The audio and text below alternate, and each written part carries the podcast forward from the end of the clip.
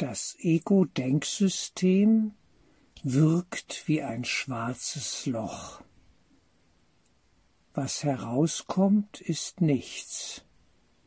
Und was hineingeht, ist am Ende auch nichts. Es ist das Spiel mit dem Nichts. Und dieses Nichts sucht Leben in uns, die wir das Höchste, das Leben selbst im Geist in uns tragen. Es braucht uns als Wirt, und wenn wir mitspielen, verlieren wir viel und erleiden das, was wir den Tod nennen.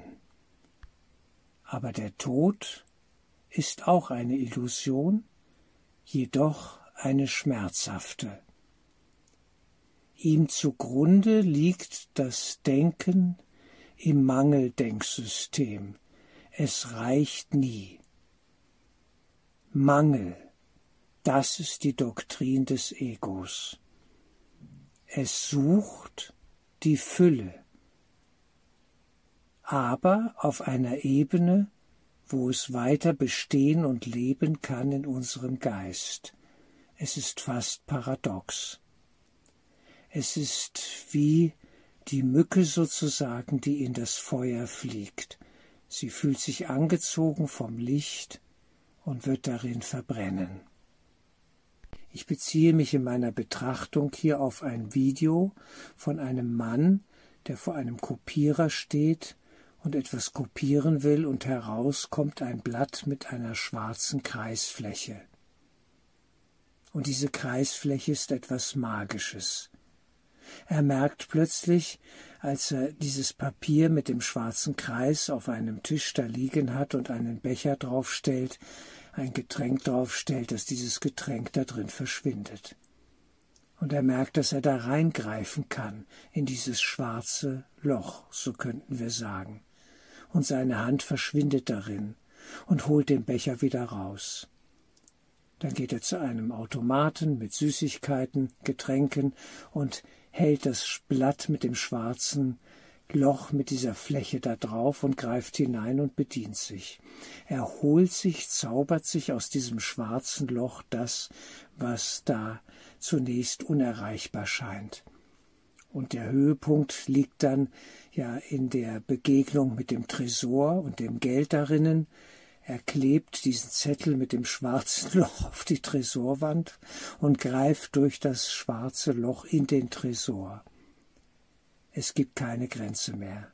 Er kann seine Gier ausleben und holt das Geld aus dem Tresor raus, solange dieser Zettel mit dem schwarzen Loch mit der Kreisfläche, die schwarz ist, darauf klebt. Und natürlich will er mehr und mehr und greift immer mehr und erreicht das Geld nicht und dann kriecht er in das schwarze Loch hinein und verschwindet im Tresor. Der Zettel fällt außen ab, ist nicht gut festgeklebt und er ist ein Gefangener im Tresor. In meinem Bild einer noch größeren Übersteigerung er geht hinein ins schwarze Loch und verschwindet ins Nichts. Das wäre der absolute Ego-Tod sozusagen. Und das Ego lebt ja von unserer Energie, es braucht unsere Aufmerksamkeit. Und wenn wir an Mangel glauben, erleben wir Mangel und sind nicht mit unserer wahren Natur verbunden. Und dieser Mann ist gierig, er ist hungrig, nach Süßigkeiten, nach einem Getränk, nach Geld, und verschwindet dann im Tresor und sperrt sich selber darin ein. Eine tragische Geschichte. Die Büchse der Pandora, sozusagen, sie ist geöffnet durch das schwarze Loch. Und das schwarze Loch steht für diese Ambivalenz in unserer Begegnung mit diesen Dunkelmächten, mit dieser Dunkelmacht, die wir Ego-Denksystem nennen. Sie verspricht uns etwas, ein Leben, eine Erfüllung, aber es ist mehr Schein als Sein. Wir bekommen eigentlich nichts. Im Gegenteil, wir zahlen noch ja mit unserem Leben dafür. zwar auf der Illusionsebene nur der körperliche Tod, keine Frage, aber es geht um seelisch-geistige Kräfte und auch um unser Wesen als Mensch, was wir auf dem Weg in dieses schwarze Loch letztlich verlieren. Am Ende sind wir weg, geschluckt. Und die Frage ist, was setzen wir dem schwarzen Loch, diesem Ego-Denksystem, entgegen?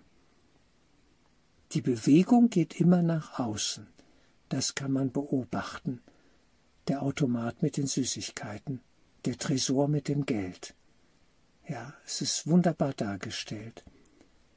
Die Bewegung müsste gehen nach innen, in den Geist. Das ist das primäre eigentliche Geschehen dass wir zurückkehren in den Geist und uns von der Illusionswelt her nicht mehr täuschen lassen, dass wir sie loslassen, überwinden in unserem Geist als das, was sie ist, eine Illusion, als das erkennen, was sie eigentlich ist, die ganze Welt. Und das Ego schluckt diese Welt, ja, es nimmt all das auf, es verbraucht, es verschleißt.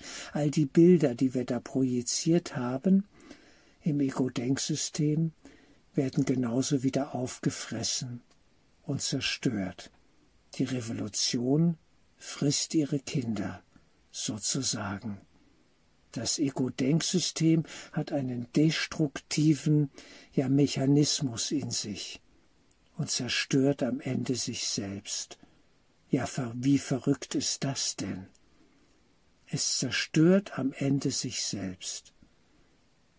All die, die diesem Ego-Denksystem anhängen, wissen vielleicht manchmal ahnend tief innen, dass sie schon verloren haben, dass sie auf der schiefen Bahn gelandet sind, die in den Abgrund, in dieses schwarze Loch führt in ein Nichts. Es löst sich alles auf. Die ganze Welt. Am Ende. Wie gut. Denn das ist unser Aufstieg. Zurück in den Geist, dass wir erkennen, die Lage in der Welt, das Überleben in der Welt, in Körpern, ist ein aussichtsloses Unternehmen. Es rechnet sich nicht weil es unserem Wesen, unserem geistigen Seinskern nicht entspricht und nicht gerecht wird. Es ist geistlos in sich, die ganze Welt, all die Bilder, die wir gemacht haben, all die Dynamiken des Egos, sie sind zerstörerisch. Das, was da scheinbar Leben hervorbringt, zerstört am Ende sich selbst es bleibt nichts. Und wir suchen und suchen und suchen auf der falschen Ebene, werden immer wieder hineingeleitet in die Horizontalkanäle und Welten des Egos, werden abgefangen, selbst wenn wir im Jenseits sind, über die Schulddynamik wieder zu inkarnieren und die Dinge in Ordnung zu bringen. Es gibt keine Schuld, absolut gesprochen aber in der kleinen Horizontal-Ego-Welt, in diesen Kanälen, die horizontal verlaufen und nicht mit der Vertikale des reinen Geistes verbunden sind, dort wird Schuld erlebt, subjektiv. Wer aber das Licht der Wahrheit in sich aufgenommen hat, in sich entdeckt hat, denn es ist ja da, das Christuslicht, der kann die Befreiung erleben von der Gefangenschaft in der Horizontalwelt. Der kann aufsteigen in die Vertikale, im Kurs in Wundern, im heiligen Augenblick. Das Licht des Christus im heiligen Augenblick zu empfangen, zu erfahren, zu erkennen und auszudehnen, darum geht es für uns in der Geistesschulung. Dann fallen wir auf die Bilder nicht mehr herein. Dann durchschauen wir die Illusion und erkennen, der Kaiser ist nackt, er hat ja nichts an.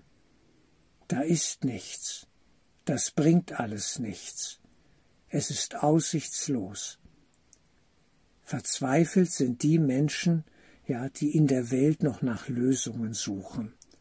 Sie sind Gefangene der Horizontalkanäle und suchen von einer Welt nach der anderen, auch auf anderen Planeten und wo auch immer, das bringt alles so nichts. Absolute Erlösung ist der Aufstieg in die rein geistige Welt. Darum geht es, dass wir diesen Zug nicht verpassen, dass wir aufsteigen im Vertikalkanal. Und dieser Kanal ist da, aber er muss im Innern durch das Christuslicht aktiviert werden. Es ist dieses Licht, das uns in die Wahrheit der Liebe hineinführt und erkennen lässt, dass nur diese Liebe, der reine Geist, Sinn macht. Dann können wir an den schwarzen Löchern, die uns die Ego-Dynamik bietet, vorbeiziehen. Wir gehen nicht mehr in diese Fallen hinein, wo uns Macht versprochen wird. Fülle in der Materie, Geld, Reichtum und Macht. Macht, das reine Kokain, das reine Opiat im Ego-Denksystem. Die Macht über die Welt, die Macht über Menschen, die Macht über Materie. Wie sinnlos, wie geistlos ist das. Denn da ist keine Liebe. Wer herrschen will, der hat keine Liebe. Der, der dient, der dient in Liebe und herrscht in Wahrheit über das Christuslicht, über die Weisheit in Gott.